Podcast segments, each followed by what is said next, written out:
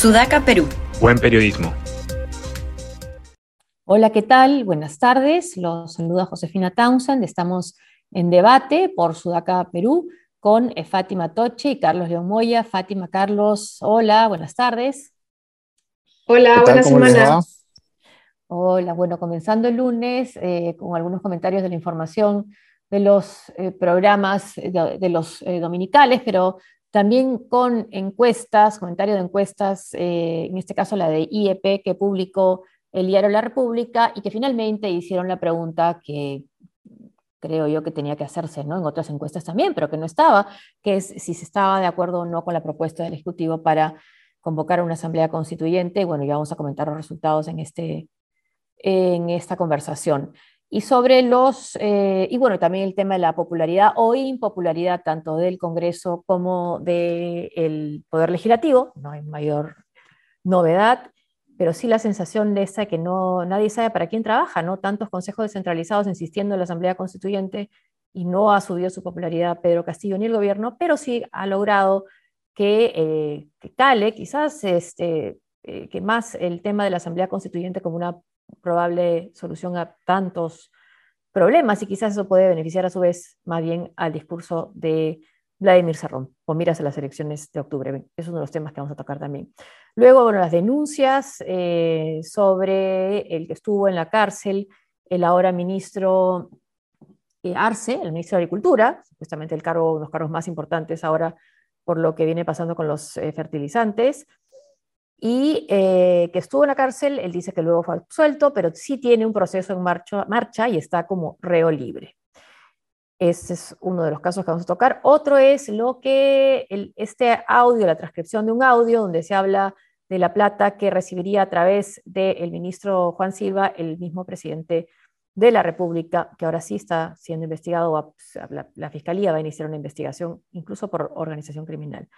Y después, eh, Epicentro ha sacado también una denuncia sobre Dina Boluarte, donde ya no solo se trata de una subsanación, de trámites registrales, sino ya de usar su, de, hacer pedidos usando un cargo de vicepresidenta o presidenta del Club Apurímac.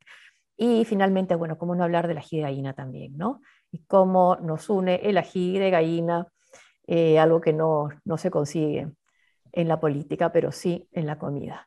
Comenzamos entonces con las encuestas. A ver, ¿le sorprendió este porcentaje 47, 49 de quién está de acuerdo, quién está en desacuerdo con la convocatoria a una asamblea constituyente? En de acuerdo está 47 y en desacuerdo 49.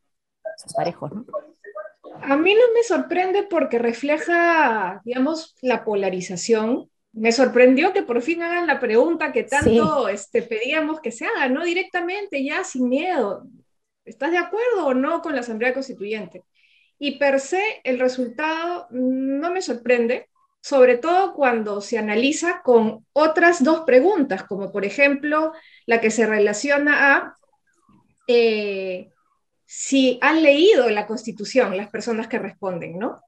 Y he, leído algunos artículos, algunos, 53%. Solo 4% dice haber leído toda la Constitución y 42% no la ha leído, pero a pesar de no haberla leído, puede considerar este, que necesita un cambio, ¿no? Y ahí yo creo que está el problema central, ¿no? Y además, si analizamos que en el fondo parece ser que lo que las personas quieren es un cambio en algunos artículos de la Constitución. Vemos ahí cómo ha ido variando 58%, 52-49, personas que quieren hacer algunos cambios.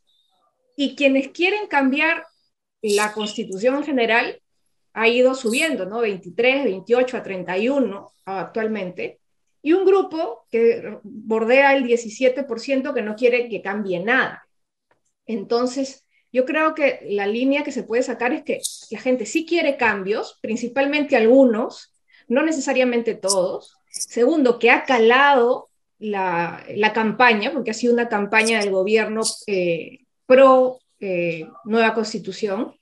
Y tercero, que qué daño hace que los ciudadanos no conozcan lo que está previsto en su constitución, ¿no?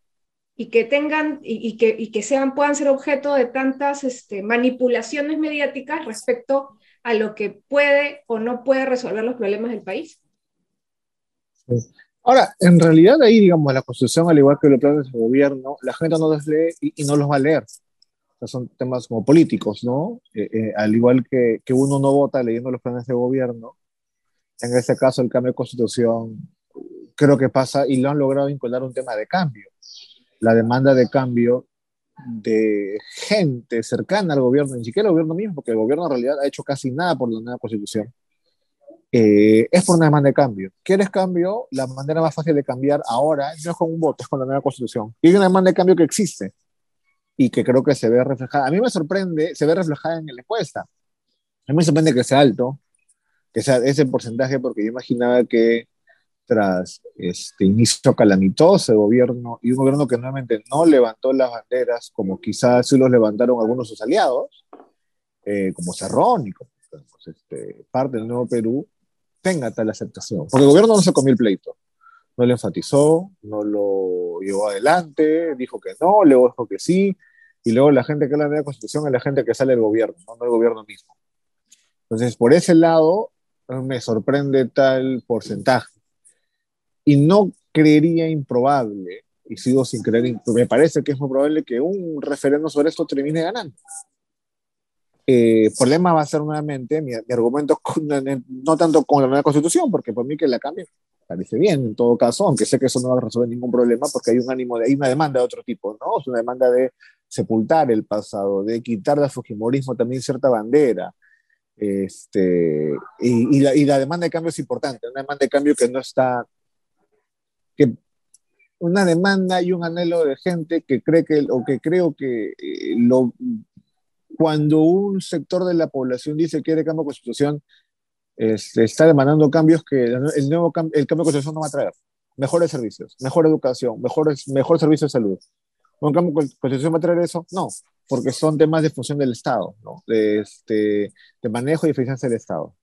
Pero la demanda es ahí, y, lo más probable es que continúe, y yo creo que probable que sí, si, si esto sigue así, una, un referéndum de ese tipo podría tener un resultado positivo. Y mi argumento es eh, que luego cuando tú conformes la constituyente siguiente, te va a salir, ¿no? Este, una ensalada espantosa, con gente de derecha, con gente antiderechos, ¿no? Y que va a ser mucho más a la derecha que eh, la demanda de cambio que tiene el referéndum. Yo separaría ambos, ¿no? La demanda de cambio por una parte y por otro lado, eh, la, conformación del siguiente o de la posible constituyente, cual sea fuese su forma. No es el año 78, en el sentido que, o el 77, cuando tienes, ¿no? La conformación de la constituyente es muy ideológica, ¿no? Un tercio para la izquierda, un, tercio más menos para el APRA, un poco más, otro tercio para el BBC y la derecha, un poco menos, ¿no? Y que tú ves esa constituyente del 78 y dices, este es un país que se movió a la izquierda en los últimos 10 años, ¿no? Y lo puedes leer en marco ideológico. Lo más probable es que si te pasa una así, vas a atender, ¿no? Gente churrupaca, de, ¿no? De, de mil y un partidos, con cero experiencia, y que van y que están copados por intereses privados, y que es básicamente el Perú de ahora. Eh, y ese sería mi, mi principal eh, o mi gran atingencia al respecto. En eso, claro, la encuesta no te, no te va a medir eso, pero sí creo que la demanda está ahí y, eh, claro, mi crítica no es tanto que la, gente lo demande, ¿no? Sino aquellos que impulsan o que venden la idea y que me parece que es bien recibida esa idea de que cambiando la constitución se solucionan los problemas del país. Y, creo que hay un sector importante del país que lo piensa también, ¿no? y bueno, finalmente también eso es legítimo. Creo que hay esta idea del cambio, ¿no? Lo, lo que decías, eh, Carlos, ¿no? El cambio, y eso lo hemos visto que va más allá de izquierda, derecha, ideología, es cambio, no quiero este sistema, no quiero esta, este establishment, y va contra los que nos gobiernan, ¿no? que es creo lo que está pasando en Colombia, ¿no? que aparece este eh, candidato Rodolfo Hernández ¿no? y se va contra el candidato que está respaldado por el establishment y quizás también pueda ir contra o quitarle votos, incluso ganar a, Petro, porque de repente también lo pueden ver, ya ha sido parlamentario, ¿no? También puede ser parte del sistema, ¿no? Y en el caso del gobierno, quizás también al gobierno de Pedro Castillo se le vea también como parte del sistema, están en el gobierno. Entonces, un cambio de la constitución no está asociado a que aprueba al gobierno, sino al contrario, porque si vemos la, la popularidad o impopularidad no ha cambiado nada y no le ha beneficiado nada a Pedro Castillo sus consejos descentralizados. 70% de desaprobación tiene el presidente Castillo y el premier Torres, que ha sido uno de los más, este, eh, que, más ha hablado, que más discursos ha dado, ¿no? 87% de desaprobación tiene el Congreso y su presidenta María del Carmen Alba, el 77%, que ha viajado a regiones y ha puesto los trajes típicos de la zona y ni así. Entonces, creo que va por ese lado y, yo lo que decía es nadie sabe para quién trabaja porque en este momento, si es que Vladimir Cerrón logra eh, diferenciarse y esto que está diciendo yo no soy, no somos la bancada oficialista, la bancada oficialista es la bancada magisterial y hacer de suya la bandera de la Asamblea Constituyente para las elecciones como, un tema, ¿no? De las elecciones municipales, eso lo puede beneficiar a él, pero definitivamente no está beneficiando al Ejecutivo, y claro, lo que decían también fue una cuestión de último minuto en el Ejecutivo que lo retomaron solamente porque se vieron acosados y contra las cuerdas, pero si no, tampoco lo hacían, ¿no?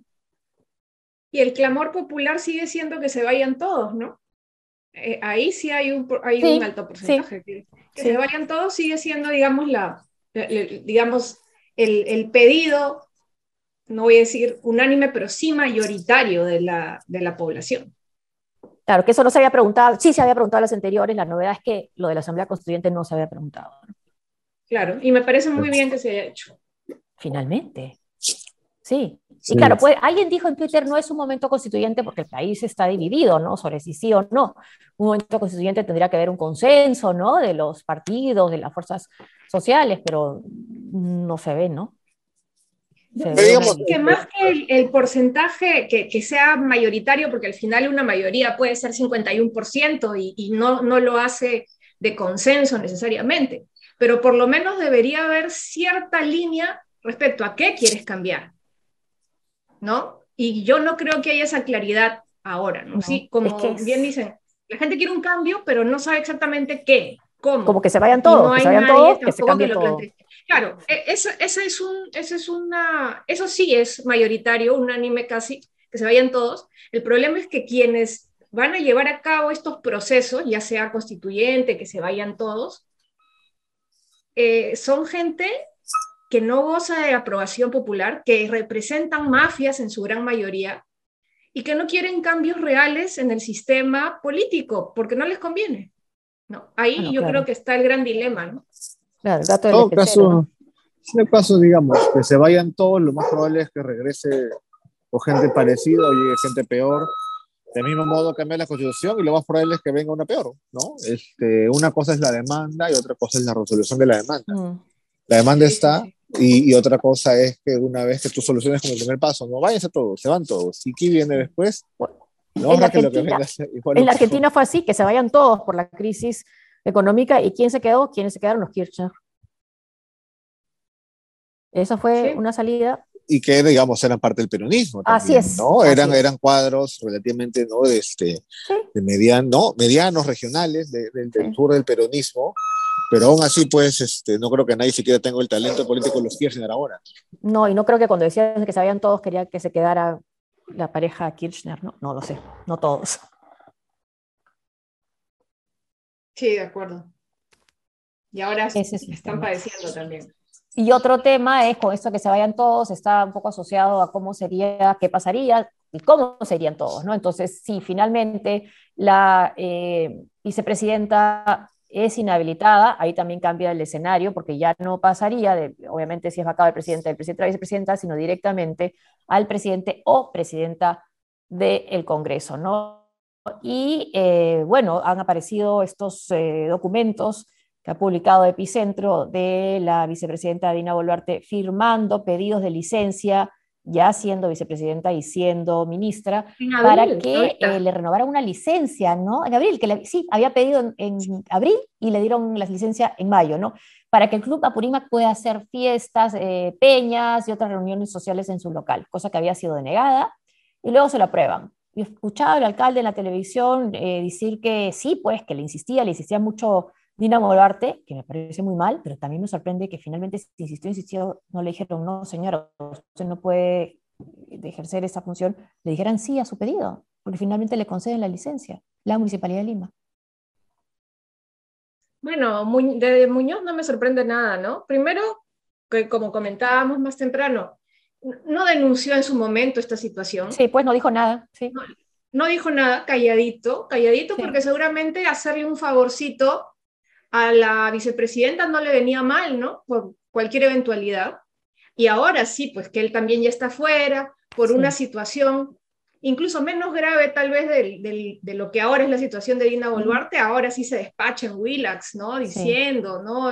El gran acto de corrupción que, él, claro, que él al final fue cómplice, en todo caso, siendo la autoridad regente de la Municipalidad de Lima, ¿no? ¿Por qué no le denunció finalmente por qué entregó la licencia? Sí. Sí, es que ya tiene las horas contadas realmente, porque esto sí es un acto de gestión de intereses, o sea, evidente evidente, ya no está la excusa de que no, subsanaciones, registrar, no, aquí ya, y es algo de ahorita, de abril. Entonces ahí las horas están contadas, creo. Y como una pelea de Metapox, ¿no? Porque Jorge Muñoz no sabía que por el tema legal que tenía, este, iba a perder el puesto, y aún así lo hizo, y ahora no. Ayuda a una volver con una gestión de intereses que, no, que estaba, ¿no? Que, que, le podía costar el puesto, pero igual lo hizo. Seguramente de pura, de pura ignorancia, ¿no? Seguramente queriendo caer bien, pero no creo que siquiera supiera que lo que estaba haciendo sepultaba a Dina Boluarte. Entonces Muñoz para realmente en el aire, ¿no? En todo sentido. Claro, y se filtra esa información, quién la tenía, cómo la filtró, o sea, buen trabajo de epicentro, pero también ahí hay una parte así, algo así como de las vueltas de la vida y los vueltos de la vida, ¿no? desde el lado de... Sí, no, de, hecho, de hecho que sí. Sí, ya, y yo creo que esta semana se va a definir la suerte de, de, la vicepresidenta, ¿no? Ahora, por eh, cosas que... Sí, pues. ¿Qué pasa entonces si finalmente sale la escena Dina Boluarte, si es que consiguen con esta nueva alianza con la que consiguieron eh, censurar a Betsy Chávez, eh, poner a un vacar al presidente y luego poner a alguien, entre comillas, de consenso entre los más conservadores del Congreso. Podría ser una alianza de Cerrón con su bancada y la bancada de derecha para tener un presidente o una presidenta del Congreso que pueda asumir después la presidencia de la República. Ahora, ¿cuál es el proceso con Dina Boluarte? ¿Tiene que pasar por el Congreso? ¿Y cuántos votos necesita? ¿87? Es, no, menos. Para inhabilitarla es un proceso que va por la Subcomisión de Acusaciones Constitucionales, la Comisión Permanente. Es un tema político. Si hay voluntad política y hay votos, se le inhabilita. Unos meses demorará, pues, ¿no? Uno, dos meses. Sí. No, Lo, mandan por fast track, eso. Este, yo, yo creo que esto en los próximos 15 días se sabe, más aún teniendo en cuenta cómo va avanzando las investigaciones fiscales en el caso del presidente Castillo. Esto va a hacer que le metan pie al acelerador, pero con todo. Sí, y mientras en los consejos centralizados, ahora había uno en, Loreto, y sí hubo críticas y, mm, contra el, por un momento tuvo que dejar de hablar un rato y escuchar a la gente, el ministro de Salud, ¿no? Bueno, ha sido tan golpeado Iquitos con la, con la pandemia, ¿no? Y claro, lo que se dedicaban nuevamente han vuelto a tener que estar en constante defensa, atribuyéndole a, ahora a la prensa todo el obstruccionismo, dicen que no lo deja gobernar, pero bueno, la verdad es que la prensa, las denuncias contra el ministro de Agricultura no han sido desmentidas por él mismo, ¿no?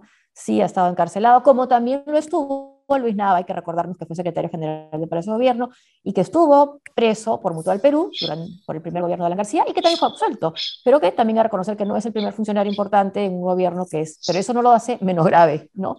Y ha debido obviamente publicarlo, ¿no? Ha debido conocerse, ¿no? O lo ha debido conocer Pedro Castillo antes de nombrarlo. No, Pedro Castillo, yo creo que uno de sus principales este, este, errores, por no decir delitos, es rodearse de esta gente delincuencial, que el solo hecho de tenerlo en su entorno ya debería ser una causal de vacancia. Bueno, pero digamos que Alan García también la tenía, ¿no? Sí. sí, pensemos en cuántos, ¿no? Que estaban ahí, lo que pasa es que tenían a veces una prensa que no necesariamente, en fin, y, o, o no siquiera la prensa podía investigar petroaudios, pero se perdían las pruebas.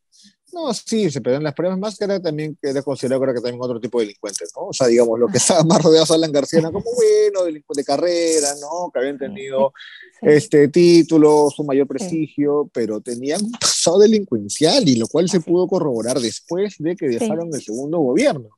En todo caso, creo que la diferencia, entre comillas, delincuenciales, es que esos son como outsiders delincuenciales, ¿no? Los otros estaban más dentro del sistema, pero en el caso del segundo gobierno de Lapra, estaban repletos de ellos, ¿no? Y, y ahí era considerado de otra forma también. Claro, conmutando penas, ¿no? Y bueno, y quizás sea eso alguna de las cosas que eh, el escándalo de la Bajato, que además de la pandemia, que nos ayudan a entender por qué estamos votando como votamos, ¿no? Por qué votamos como votamos acá en, el Perú y por qué votan como votaron los colombianos, ¿no? El descrédito en el que han caído los... los el anti-establishment, ¿no? o sea, el anti-establishment finalmente, este, y, ver en odio cuando el establishment llega a Pedro Castillo y actúa más o menos como el establishment, solo que un poquito degradado. Sí, exactamente, así es. Entonces lo que necesitamos es que Pedro Castillo diga que no le gusta el ají de gallina y con eso se soluciona el problema. lo ahí. Causal de vacancia y todo el mundo va a estar conforme. y todos a las calles, sí. Esa puede ser la bandera que nos une ahora. Bueno, hasta aquí de presión, debate y nos vemos mañana. Muchas gracias por acompañarnos. Hasta mañana, Fátima. Hasta mañana, Carlos. Hasta mañana con ustedes. Hasta mañana. Hasta mañana. Nos vemos.